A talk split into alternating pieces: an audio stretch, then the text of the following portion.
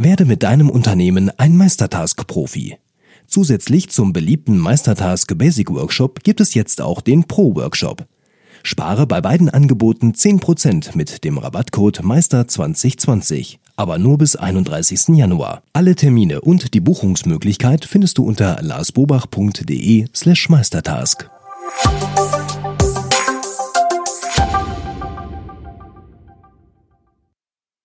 Hallo und herzlich willkommen zu Frag Lars. Wir geben Orientierung im digitalen Dschungel, sodass wieder mehr Zeit für die wirklich wichtigen Dinge im Leben bleibt. Mein Name ist Wolfgang Schüttler und ich sitze heute mal wieder neben dem lieben Lars. Hallo Lars. Hallo Wolfgang. Ja, es ist wieder Zeit für eure Fragen rund um das Unternehmertum, um Apps, um Prozesse, um Digitalisierung, Papierlosigkeit, alles, was damit zu tun hat, alles, wo der Lars sich super gut drin auskennt, oder? Ja, im Großen und Ganzen ja. Natürlich, sei nicht so bescheiden. Genau. Okay. Aber wir kriegen natürlich auch wie immer gerne Rückmeldungen von euch. Die schickt ihr ja schon mal an fraglas.larsbobach.de oder hier bei YouTube mit dem Hashtag fraglas unten in die Kommentare. Und Lars, heute musst du dich einer kleinen Kritik stellen. Ja. Oder beziehungsweise einer Frage, die gleichzeitig mit einer Kritik verbunden ist. Kommt Alles nämlich klar. von Paul Martin. Und Paul Martin fragt, sag mal Lars, kennst du eigentlich den Unterschied zwischen Rezession und Rezension? Du hast dich nämlich im Video vom 8. Januar gleich zweimal hintereinander versprochen, meintest wahrscheinlich das eine, sagtest aber das andere. Ja, Lars, Genau. jetzt musst du dich stellen. Ich kenne den Unterschied, aber ich vertue mich immer wieder. Also ich verspreche mich immer wieder. Ne? Klar weiß ich den Unterschied zwischen einer Rezession, ne, was wir jetzt wirtschaftlich haben, oder einer Rezension, ne, die man also dann, ich sag mal, so eine Art Feedback, was man gibt. Wir bitten immer über Rezensionen. Ich weiß, darum bitten wir. Aber ich, ähm, ja, keine Ahnung, das hat irgendwie einen Knoten bei mir im Kopf, dass ich mich da andauernd verspreche. Tut mir leid. Aber ich kenne im Prinzip den Unterschied. Ja. Also achtet auf den Zusammenhang und äh, zieht euch das Passende raus. Genau. Wunderbar. Gut. Also wenn ich euch um eine Rezession bitte, das äh, kann ja nicht stimmen. Okay, super. Also haben wir das geklärt. Ich hoffe, Paul Martin, das sollte jetzt angekommen sein. Wunderbar. Aber er sagt das mit einem zwinkernden Auge. Also er hat das meistens. Ja, alles, alles gut. Ist ja auch richtig. Ne? Also ich meine, ist ja auch doof. Und äh, vielleicht jetzt mit diesem kleinen Ansporn, vielleicht gelingt es mir dann ja jetzt besser. Okay, wunderbar. Wir werden sehen. Ja. So, dann haben wir den Markus als nächstes. Der Markus äh, möchte auch gerne so tolle Videos machen, wie wir das hier machen und vielleicht noch bessere sogar. Wir machen das ja immer frei. Wir stellen uns hier hin und erzählen was. Ich habe zwar die Fragen hier im iPad, äh, aber wir lesen das letztendlich irgendwie doch alles frei vor. Und er möchte das gerne mit so einem Teleprompter machen. Ja? Teleprompter, für die, die nicht wissen, was das ist, das ist das Ding, was in der Kamera ist, wo man ablesen kann, was man erzählen möchte. Ja, genau. Das läuft so vor, der, vor dem Objektiv ja und man Genau. sieht gar nicht, also das, bei der Aufnahme ist es nicht sichtbar, aber derjenige, der es abliest, also der vor der Kamera steht, kann es dann ablesen. Genau. Genau, Standard beim Fernsehen Beim sozusagen. Fernsehen Standard, genau. Ja, genau. So, er möchte das auch machen. Er möchte jetzt All-in in einem Gerät machen. Er Mhm. möchte nämlich mit einem iPad quasi aufnehmen, ja, also die Kamera nutzen, gleichzeitig im Display diesen Teleprompter-Text haben und jetzt noch mit einem Ansteckmikro anstecken und dann mit einem Superton alles Mhm. aufnehmen. So, Lars, geht das alles so in einem? Also da, da musst du mal ein bisschen tüfteln. Also wir nutzen, ich habe auch einen Teleprompter, aber ich habe einen Teleprompter auch fürs iPad. Äh, den, ich habe mir aber so eine Konstruktion noch gekauft. Den können wir ja hier vielleicht auch mal, wo ich es gekauft habe. Äh, ich weiß jetzt gar nicht mehr, wie das Ding hieß. Ich meine, es kam aus Spanien sogar, wo man also das iPad hinlegt und da wird dann mit so einem Spiegel wird das dann vor die Kamera projiziert. Also ich bin mir nicht sicher, wenn man das professionell machen will, ob man da mit einem iPad aufnehmen sollte. Klar, die Qualität ist gut und und und, aber was du jetzt hier siehst an Qualität von dem Bild, das wirst du mit einem iPad nicht so direkt hinkriegen. ne? Das ist also, du siehst hinten eine gewisse Unschärfe und so. Das heißt, wir vorne sind so ein bisschen abgehoben vom Hintergrund und sowas. Sowas wird mit dem iPad nicht gelingen. Das sieht dann schon immer ein bisschen anders aus. Teleprompter kann ich auch nur sagen, klar kann es helfen. Wir haben es mal versucht, gerade für unsere langen Videos, längeren Videos in der Akademie, ne, so damit ich so einen äh, Faden habe, also so, ein, so eine rote Linie, wo ich mich dran entlanghangeln kann. Schwierig, weil es läuft grundsätzlich in der falschen Geschwindigkeit ne? Und es gibt sogar mittlerweile Teleprompter, die sagen, ja, wir machen das so, wie du sprichst, geht das dann nach. Hat nicht funktioniert, habe ich alles getestet. Ne? Jetzt mache ich mir nur noch Stichworte da drauf und grundsätzlich ist es aber in der falschen Geschwindigkeit, sodass ich dann entweder in Stress verfalle oder versuche, das Ganze noch zu dehnen, bis das nächste Stichwort kommt und ich weiß, was ich sagen muss. Ne? So eine All-in-One-Lösung hört sich erstmal gut an, aber ich habe jetzt keine gefunden, wo das funktioniert. Den Teleprompter, den wir nutzen, der funktioniert nicht im Split-Screen oder hier in diesem Overlay-Screen oder sowas. Da müsstest du jemand anders nutzen, sonst würde ich dir den empfehlen. Aber den kann ich empfehlen, weil der kann spiegeln, was man ja braucht, wenn man so den Spiegel vor die Kamera legt. Und ähm, ist, wie gesagt, gut einstellbar. Gut, Link bauen wir nochmal ein hier in die Notizen dann bei Ja. Ne, kann man Ja. dann nachlesen. Aber ich, ich würde, genau wie wir zum Beispiel auch unseren Podcast und so, das nehmen wir mit einem externen Gerät auf. Ich bin auch ein Freund davon, so wenig wie möglich alles mit einem zu machen. Aber wir haben das früher gemacht, mit einem Mac auch und, und, und, und dann hatten wir mal Abstürze und, und, und. Und Jetzt nutzen wir hier so ein kleines Zoom-Gerät, mit dem wir die Podcasts zum Beispiel aufnehmen, eine Kamera, mit der wir das machen und so. Da sind die wirklich noch, diese spezialisierten Geräte dann teilweise wirklich noch überlegen. Also würde ich sagen. ja, dem schließe ich mich an. Ja, und die, die Bildqualität wirst du mit dem iPad nicht hinkriegen wie hier. Noch nicht. Ja, Das, auch das ist richtig. Okay, dann haben wir als nächstes die Diana. Die Diana fragt nach mehr Fokus beim Unternehmensaufbau. Also die Geschichte ist, hallo Lars, ich baue derzeit mein erstes eigenes Unternehmen neben dem Angestelltenverhältnis auf. Dies erfordert natürlich viel Zeit und Enthusiasmus, das, was sie auch hat. Ja, Das ist nicht das Thema. Aber es fällt ihr wahnsinnig schwer, mit echtem Fokus an die Sache ranzugehen.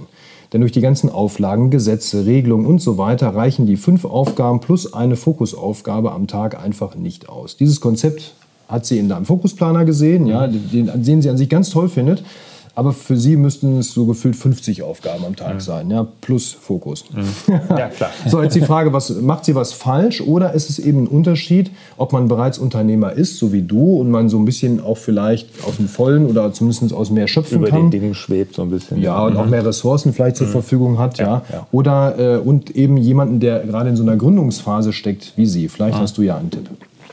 Also grundsätzlich ist das ein großer Unterschied, das glaube ich schon. Ne? Also wenn du mir am Anfang, als ich mein erstes Unternehmen gegründet hast, gesagt hättest, fünf Aufgaben am Tag, damit musst du hinkommen, das wäre schwer, das glaube ich auch.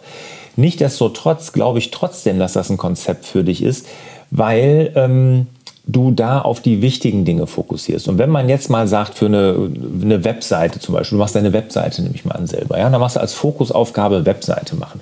Und darunter gibt es natürlich ganz, ganz viele kleine Unteraufgaben, ne? dass du was nicht vergisst, was weiß ich im Futter nochmal irgendwie eine Rechtschreibfehler rausholen oder was weiß ich, die Datenschutzerklärung da einbinden, keine Ahnung, irgendwas so Kleinigkeiten, die passen dann nicht da rein. Da würde ich eine separate Liste für führen. Gerade wenn du so wirklich im Detail noch in den Aufgaben drin bist, für eine separate Liste.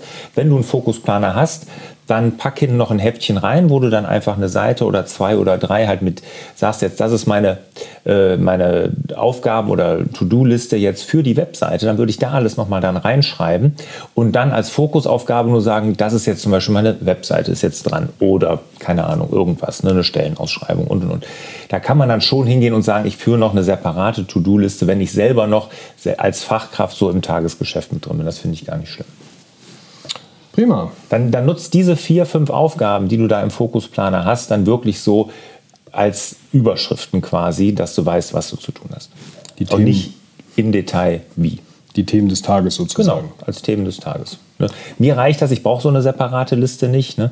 Aber wenn ich zum Beispiel, jetzt habe ich einen ganz konkreten Fall, ne? ich habe eine, eine Telefonliste abzuarbeiten, weil ich ein gewisses Ding angestoßen habe, da will ich abtelefonieren. Das sind auch mehr als vier, fünf am Tag. Da habe ich eine separate Telefonliste, wo ich sage, die rufst du jetzt alle an.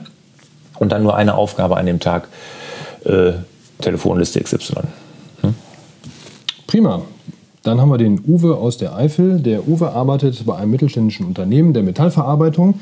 Die haben ungefähr 1000 Mitarbeiter. Bei ihm jetzt in seinem Umfeld sind etwa 60 Schlosser und 30 Elektriker dabei. Und seine Beobachtung ist, dass sie als Handwerker und auch eben als Vorgesetzte in dem Bereich immer mehr und extrem in das Firefighting hineinrutschen. Er schreibt, ich habe mir oft Gedanken gemacht, wie wir uns effektiver aufstellen könnten, aber immer wieder bin ich zum Ergebnis gekommen, und jeder Ansatz, den er da verfolgt hat, äh, den er bei dir und auch bei allen anderen gelernt hat, dass der nach fünf Minuten wieder dahin ist, ähm, weil im täglichen Geschäft eben so viele Reparaturanfragen oder Störungen reinkommen, dass eben kein Ansatz hier standhält. Jetzt seine Frage. Du hast mal in einem Beitrag erwähnt, dass es für solche Situationen andere Ansätze gibt, um sie zu meistern. Kannst du mir da bitte ein paar Stichpunkte geben, wo ich mich einlesen oder informieren kann, wie man einen solch dynamischen Arbeitsalltag organisieren kann?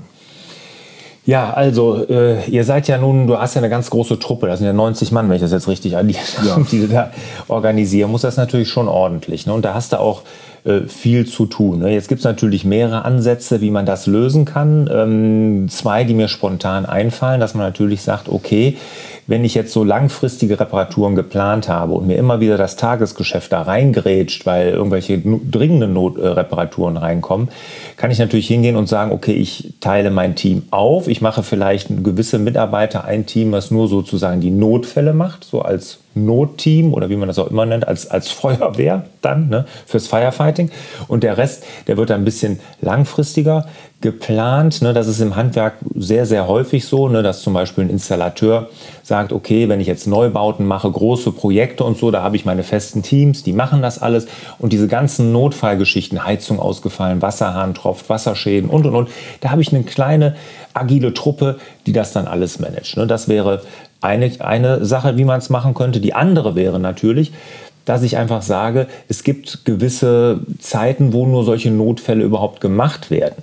Ja, das ist, ich weiß jetzt nicht, wie genau, was ihr für ein Geschäft da habt. Das kann natürlich dann teilweise auch nicht funktionieren, im IT-Bereich teilweise undenkbar. Wobei auch da, ich kenne viele IT-Abteilungen, in großen Firmen, wo das dann so läuft, die dann sagen, wir haben nur vormittags, machen wir wirklich hier Support. Ne? Nur vor, wenn der Drucker ausfällt, musst du dich vormittags melden, dann wird das vormittags gemacht und nachmittags kümmern wir uns um unsere eigenen Projekte, nämlich die Projekte, die wir auch nach vorne bringen müssen. Das weiß ich, einen neuen Server, eine neue Datenbank einrichten und, und, und, und, und, was so im Hintergrund abläuft, was nicht ganz so zeitkritisch ist, dass man einfach sagt, das machen wir nur vormittags. Und bei IT geht das da auch. Aber das sind so zwei Ansätze, die du vielleicht mal überlegen könntest.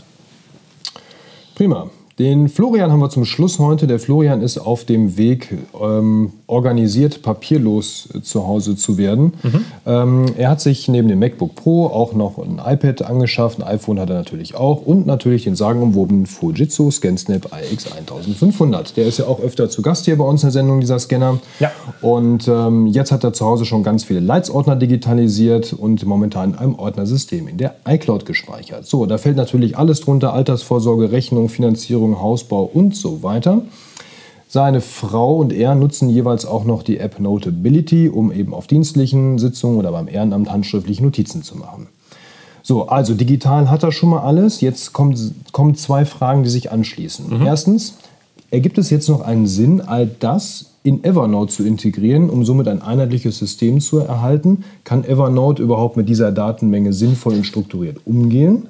Ja, er liebt halt auch die Spotlight-Funktion von Apple, also von macOS, mhm. äh, sodass er innerhalb der eingescannten Dokumente nach Schlagwörtern und so weiter suchen kann. Ja, und jetzt kommt das, die große Frage on top, ja, und nämlich das ist fast schon so eine Art Sinnfrage. Ich dachte immer, ich wäre durch die Digitalisierung schon gut dabei, aber habe immer das Gefühl, dennoch total unorganisiert oder überfordert zu sein mhm. mit der Unmenge an möglichen Apps und den unterschiedlichen Funktionen. Wäre super, wenn du nicht meine gesamte, nein, doch natürlich nicht mal die gesamte Mail in einem Videobeitrag, sondern die Frage überhaupt beantwortest. Florian, natürlich lesen wir das vor. Warum sollen wir das zurückhalten? Das ist eine ganz super und wichtige Frage. Ne? Also es gibt ja. gar keinen Grund, jetzt hier irgendwas zu kürzen oder so. Nee, nee, alles gut. Also erstmal, Evernote kann damit umgehen. Ja, Evernote kann mit großen Datenmengen umgehen, überhaupt keine Frage. Ob ich das dann ändern würde mit der Datenablage, ich ähm, kann ich dir nicht genau sagen. Also ich vom Gefühl her würde ich sagen, ja, hängt so ein bisschen davon ab, was du da ablegst. Evernote hat halt den Vorteil im Gegensatz zur iCloud, dass es halt auch wirklich andere Dinge dort abgelegt werden können, wie E-Mails, wie jetzt auch Webseiten, Clipping und so. Das hatten wir ja alles hier in Fraglas schon x-mal. Also ich kann viel mehr Sachen ablegen und die werden auch alle durchsuchen. Die werden auch alle von Spotlight durchsucht. Evernote ist in der Spotlight-Suche enthalten. Also da spricht erstmal nichts dagegen. Wichtiger aber ist vielmehr der zweite Teil deiner Frage, ne? weil dass du dich über ja, über, ähm, dass du überfordert bist von den ganzen Möglichkeiten, die es gibt. Und das sind wir alle. Und deshalb ist es umso wichtiger, dass du ein Tool dir aussuchst, dabei bleibst und da eine gewisse Unperfektion zulässt und auch Unordnung zulässt.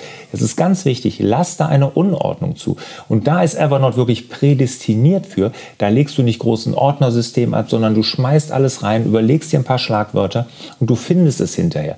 Sei einfach sicher, du legst es da ab. Das ist ein gutes Gefühl, das da abgelegt zu haben. Die Struktur ist bei Evernote nämlich nicht so wichtig. Und deshalb entlastet das einen auch davon, irgendwie so versuchen, die perfekte Struktur umzusetzen, weil die gibt es nicht. Und um Himmels Willen, lass dann, wenn du dich einmal dafür entschieden hast, die Finger von allen anderen Apps, weil die eierlegende Wollmilchsau, die gibt es nicht.